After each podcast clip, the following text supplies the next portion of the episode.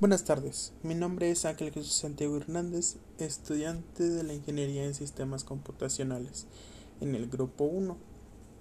Esta tarde daré respuesta a varias preguntas de una actividad que fue impuesta por el profesor de cálculo diferencial, la cual consistía en identificar algún electrodoméstico que tuviéramos cerca. En mi caso, fue una laptop.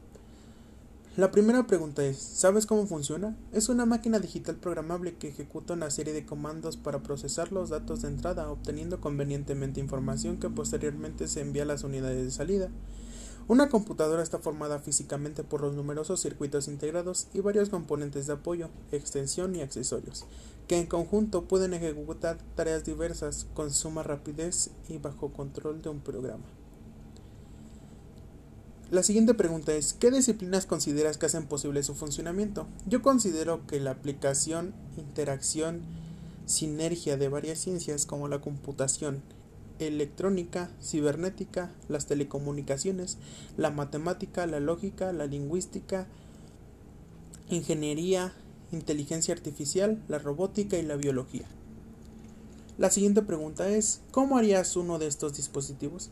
En primera instancia debería de estudiar bien los componentes que la integran y el saber cómo, cómo funcionan, cómo, cómo saber cuál es el indicado y además cómo conseguirlos. La siguiente pregunta es, ¿qué tipo de personas desarrollan estos dispositivos? Distintas personas se encargan de la creación de computadoras o de la manufactura para poder armarlas en un solo conjunto, con ayuda de brazos mecánicos para más precisión en las microsoldaduras que tienen dentro. Pero las personas que tienen más control sobre este proceso son los controladores de los brazos, son ingenieros en robótica.